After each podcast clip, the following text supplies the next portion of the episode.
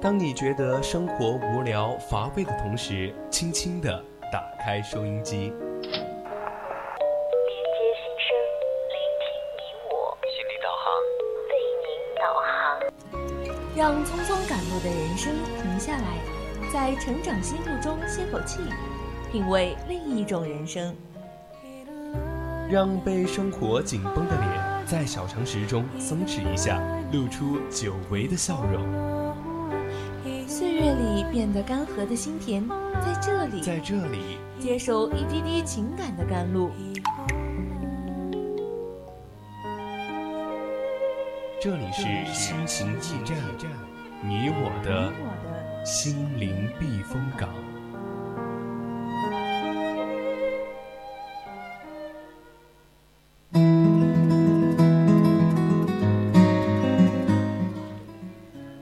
来，这里依然是我们的心情驿站，我是主播阿来。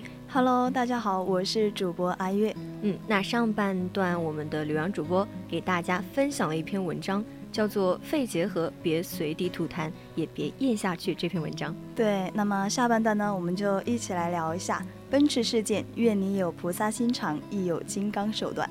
其实说到我们今天要聊的这个话题，我就想问一下我们的阿月主播，你前段时间有没有关注过在微博上以及各种网页上面都很火的那个奔驰女车主维权的事件？当然有啊，而且我其实个人是很支持这位女车主维权的。嗯，那其实可能说到我们的这个是选择做一个善良的人，还是做一个别人不敢欺负的人呢？也可能是我们比较关注的一个点。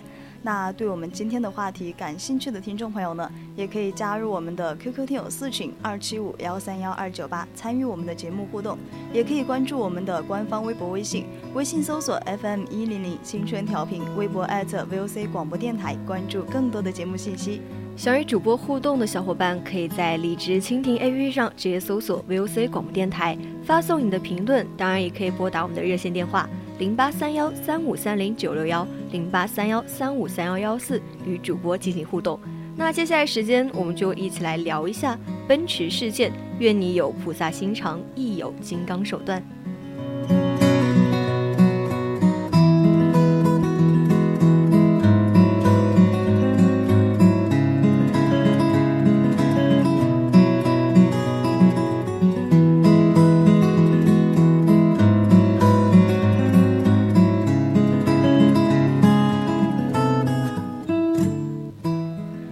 现在言归正传，继续说回我们刚刚的话题。嗯，最近几天西安奔驰事件不断的上了热搜，也是引发起全国网友的极大关注。对，打开视频你就会看到是一位女车主，她盘腿坐在一辆崭新的奔驰车盖上面。嗯，她带着一个哭腔来控诉说，呃，西安利之星汽车有限公司不给自己解决问题。对，其实后面呢，我们了解到当时是为了庆祝他的一个三十岁生日。嗯。女车主的家人呢，想帮他换一辆好车，于是选中了这一款五十几万的奔驰。其实，在那个 4S 店的潜规则下面呢，他们实际上花费了六十六万才买到了这辆奔驰车。在支付了二十多万的一个首付款之后呢，女车主提到了车。对，对于这种五六十万一辆车，也算是一个呃不算小的金额。对，我觉得四 S 店的确还是挺赚的。对，像五十多万的车卖了六十多万，不过也是没有想到是在这位女士签单提车了。不过才五分钟，然后他的发动机就出现了漏油的事件，嗯，然后他就马上打电话给公司，结果他们说可能是发动机没油了，然后让他开回店里，然后让店里帮他处理，结果说三天可以处理，停了十五天，十多天之后还是没有处理完，嗯，这之间他们也有交涉了很多次。方案也变了很多次，但是最终依旧没有结果。对，而且到了四月八号，利之星也是把之前的所有承诺都非推翻了。第四次又提出了一个解决办法，说是按照国家的三包规定，他们只同意去换发动机。其实我们知道啊，卖车的第一天呢是可以退换货的，时间拖得越长呢，最后就可能成为了二手车，只能够去享受了三包政策。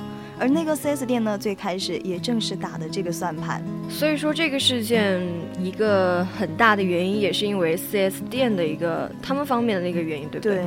说实话，我觉得这一次的这个奔驰事件，那个女子啊，在这种豪强面前。假如说不是撒泼把这个事件搞大，引起了舆论方面的一些关注的话，她可能根本连跟豪强谈判协商的资格都没有。对，一般像这种热闹事的话，当然也少不了周围的一些围观者啊。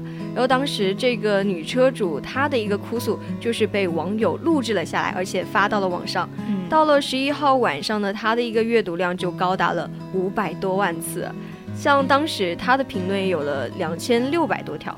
所以说也是很多人关注这个事件的发展哦，可以说是很火了。嗯，其实怎么说呢？据说现在的一个我们市场监管局和国家总部也是派出了一个工作组去调查这个事情。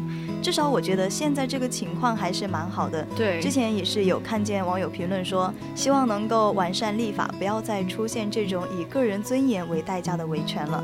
毕竟民之尊严，国之脸面嘛。这句话说的还挺有道理哈。嗯，其实，在这个协商期间呢，嗯，这个女车主他的聊天记录被曝光出来，嗯，然后他说自己其实并不开心。他说，嗯，硬生生把我一个美女子逼成了一个泼妇，并且也是对这个社会发出了一个来自灵魂的拷问，说。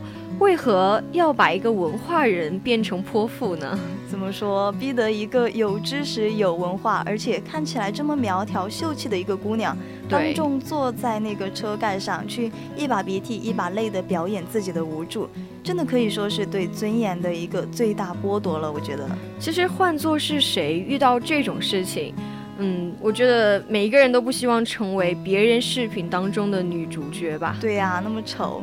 对，而且在视频中我们可以看到，呃，即使是在一个非常激动的一个情绪下面。这个女车主她也是保持了一个十分清晰的思路啊，嗯，而且她也是将整个事件的经过还有道理都讲得清清楚楚，也是引发了网友们的点赞，觉得这个姑娘学没白上，吵架都有理有据的，很支持她。我也支持，对。但是这个正是她的一个苦恼所在呀，像这么多年以来，她也是努力的学习，只是因为相信知识和文明的力量，她会觉得这个世界是讲道理、有秩序的。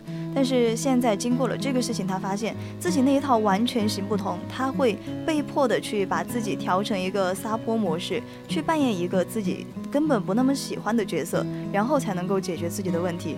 这个也是对他的一个三观的摧毁和重重建了吧？我觉得，对，可能是到最后这个问题得到了解决，他也不会喜欢像现在这样的自己。对我觉得这可能就是一种社会的一些常态吧。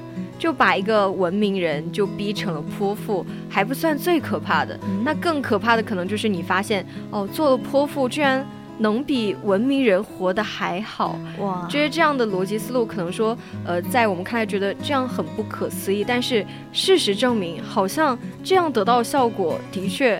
还可以，对呀。其实说到这儿，我突然想起之前在网上就有这样一个提问，嗯，你说，就题主说，知识分子、文化人他的一个最大的弱点是什么？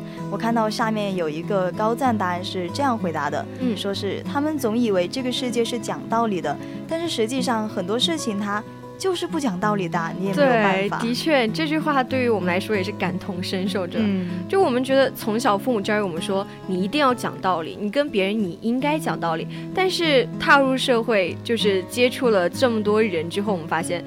好像这个道理并不是这么说的，对呀，就觉得还是很多人是不讲道理的。你跟他讲道理，他却不跟你讲道理，你有什么办法呢？对，可能是要自己经历了很多事情才知道，有些事情并不是像父辈说的那么简单。对，像前面这个女车主，她就可以在讲道理跟不讲道理之间，就是嗯，根据事件。来切换自己自己的一个模式，对，然后我觉得还可以哈，嗯，像前几天，嗯，一段电视剧的片段也是挺火的嘛，就是说女主角的老公跟小三一块殉情了，哇，但是婆家对她还是步步紧逼的，我觉得，嗯，这个剧情什么狗血剧情啊，然后于是，嗯，她在剧情当中也是一个电台主播，她这样一个体面的电台。呃主播她最终也是被逼的跟婆家大闹起来，手撕这个恶婆婆。哇，其实婆媳关系也是一直以来的一个大问题了，一直是一个社会热点。对呀。其实怎么说？听完你说的这个故事，还有我们看完之前的视频呢，可能大家的第一反应都是哇，好爽啊，真解气。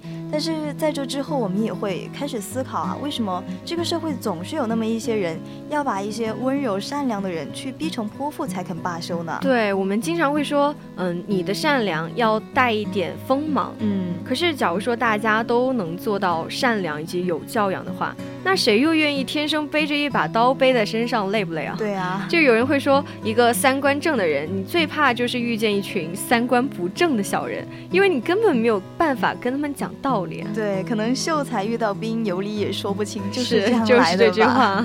在生活中，又有哪个平常人想拉下脸皮来去撒泼打浑，去维护自己的权益呢？不过，可是生活中最让人无奈的地方，也就是这样吧。像我们这次事件中的这个女车主啊，其实只是一个导火索。无论是我们大公司还是个人，其实大家都有追求公平的权利啊，嗯，更是有平等对话的权利。但是事实就像大家所见的那样，成了现在这个样子。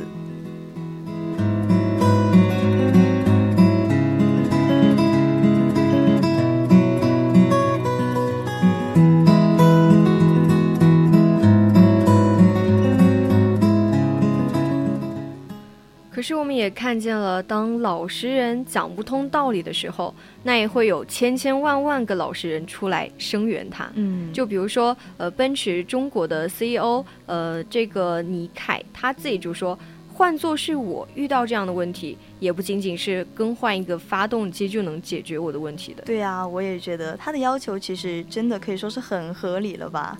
像我之前看过一部电视剧，就叫做《我的前半生》嘛，在里面那个贺涵他就曾经说过，所谓的菩萨心肠、金刚手段，是我们做人应该有的态度。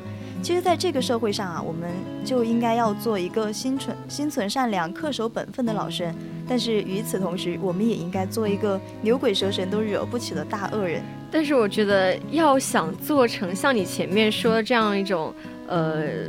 这样一种老实人，不就是很厉害的人的话，还是需要一个修炼嘛？对，说的也是，像这种菩萨心肠啊、金刚手段啊，都是我们作为一个人来说缺一不可的。嗯，我们也希望这个世界上这种故事，这种女车主的故事能够少一点，最好是再少一点。嗯，就算这种呃欺软怕硬的少一点，不公平的事情也少一点。但是我觉得，可能对于我们来说，愿望终归还是愿望吧。对，就理想很丰满，但是现实还是充满了骨感。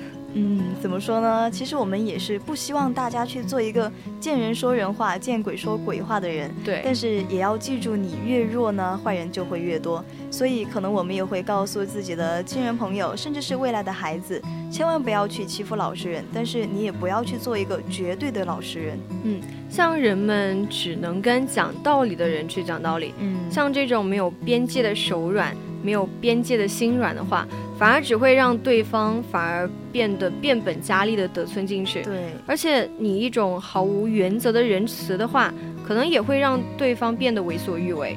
我就觉得，嗯，对于我来说，我觉得想跟大家说是，应该是属于我自己的东西，我可以，我一定要争取，但是不属我东西，我一定不要。对，那其实话说回来，这个事情发酵到现在啊，不是最近有个报道说，这个女车主和一个奔驰店达成了和解嘛？对，那个和解的内容呢，也是有被爆出来。其实我觉得，可能这个和解协议中的内容，大多数人看见是不满意的。但是我也相信大家能够理解我们女车主和她的家人在这一场风波里面遭受的一些压力了。其实我觉得一个事件最好的一个结果，也就是，嗯，最终两方都能达成一致的一个协议。对，就像女车主她在接受采访时候说的那样，以我个人能力推动到这一步的话，已经是成功的了。嗯，而且自己不是一个伟大的人，我只是一个平凡而又普通的人。而且我从来没有想过说要成为大家关注的对象。也感谢网友们的支持，胜利是属于大家的。对，大家以后买车都不用收金融服务费了，而且大家也会更加的把我们当做上帝来看待。我觉得这才是属于我们消费者的胜利。是啊，其实作为一个个体消费者啊，他在经历了这么一个巨大的压力下维权到此，我觉得真的已经是胜利了。更何况他还这么勇敢地向我们大众揭开了在车辆的一个买卖过程中收取金融服务费的乱象。没错。就当有一束光照进这个黑暗当中的话，我们就会看到这种黑暗当中就很多的一些肮脏的世界。嗯，但与此同时，我们做的不是应该不仅仅是说看着它被黑暗腐蚀，而是我们应该同样化成光，然后让黑暗中这种肮脏暴露的更多一点，然后让更多的呃黑暗面暴露出来，然后我们再去处理它。对，其实对于我们这个事件啊，就像奔驰维权女车主和西安的荔枝星达成和解，以及他们的和解内容啊，我们的央视爸爸也是发话说了，他说个案可以和解，但是根源还需深挖。的确，说实话，对于王女士来说，嗯，这个结果可能对于她来说已经是足够了。嗯，不要三倍，我也不要退车，我只需要完成我自己换车，而且。退还服务费的这个诉求，对。他就是用行动来表示自己真的不是来闹事的，也不是说真的泼妇，也不是说为了什么赔偿啊之类的，他只是说要维护自己的一个权益，维护自己嗯作为一个普通的一个车主的权益。我觉得真的不得不表示钦佩吧，嗯，就这也是直接用了行动来打那些恶意揣测他的人的那些脸。对啊，就是如此的强势，很争气。对啊，行业里面的这些各种乱象，他会点出来了，也成功的引起了我们大家的关注，并且呢，也是交给了相关部门去解决后续问题。对于他自己来说，目的已经达到了；是的，对于整个行业来说，这把火已经点起来了，而且这把火燃的还挺高的。对啊，我们所有人都知道了，金融服务费是乱收费。其实这真的就已经很值得钦佩了。我也是再次为他的理智勇敢点赞。就感觉没有人说能像每一个人都能抵押得住这种压力，的确不是每个人都能做到的。对啊，他也是。这么多年的学没有白上啊，像之前我们网友说的那样。而且如果不是他的录音的话，这个事情可能就只是以一个换车草草结束了。没错，那接下来我们就要看相关部门的一些处理了。嗯，另外呢，就是嗯一个那个。卖车店说给他补过生日的这一条，对，嗯，信息还是挺无厘头的，我觉得，嗯，也是根据最新消息，王女士说她放弃了过生日了，然后王女士应该是真的还挺喜欢奔驰车，我也觉得。可以说是真爱了吧？要我的话，换宝马。嗯，对。不过话又说了，我昨天也是看见有人在网上发文说，如何看待奔驰维权女车主被催催债事件？其实我个人看那个评论风向还是挺欣慰的，因为我们所有人都很机智啊，个别不同的声音也是有人帮忙反驳，没有被带节奏。说实话，像我当时刚看到这个话题的时候，觉得心里还是挺凉的。嗯，第一反应就觉得。哎呀，完了！这个小姐姐肯定是要被网暴了。嗯，就因为看以往新闻的一个经验嘛，只要是受害者，她能被撕开一点错的地方，就会被无限的放大。对，然后就没有人再去在意加害者他到底做了什么，而是围绕着受害者他是否活该。来进行一个激论的激烈的一个答辩。对啊，可是这一次呢，我们就看见了我们网友的一个机智的一面。我们说静候事情的真相，就算真的说有这回事儿，也是一码归一码，各自维权。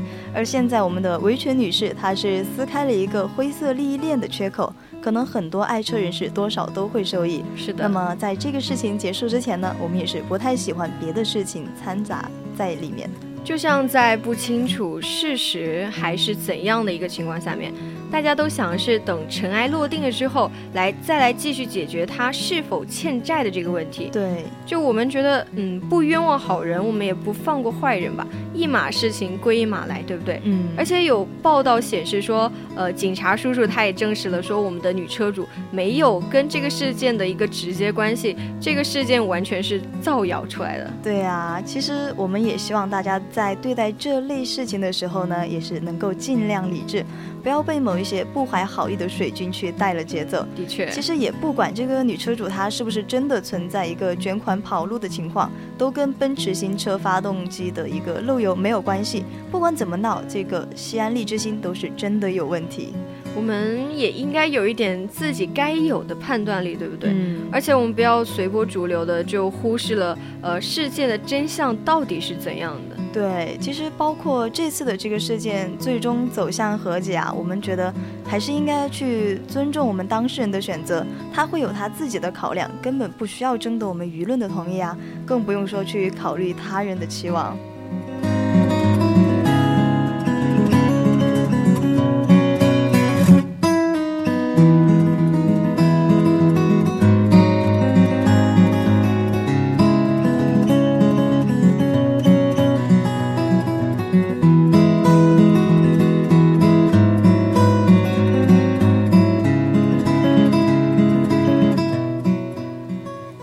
像前面说的，他未必是一个维权斗士，嗯，他也未必想说上头条，但是他也许在维权斗争中可能累了，所以就和解了，对，也是人家自己的一个选择，对不对？嗯，他的维权呢，就推动了一次权益的觉醒，也开启了一次严查风暴，我觉得这就够了，真的就，嗯，我们大家都需要感谢他。嗯，至于他的选择呢，你我我们可能都不是当事人，我们就不要再辩论了。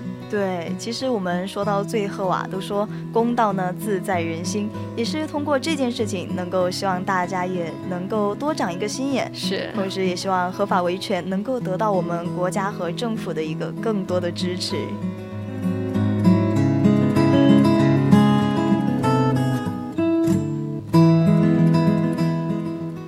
那我们今天心情驿站的下半部分到这里要结束了，我是主播阿来，我们下期再见。我是阿月，我们下周同一时间再见。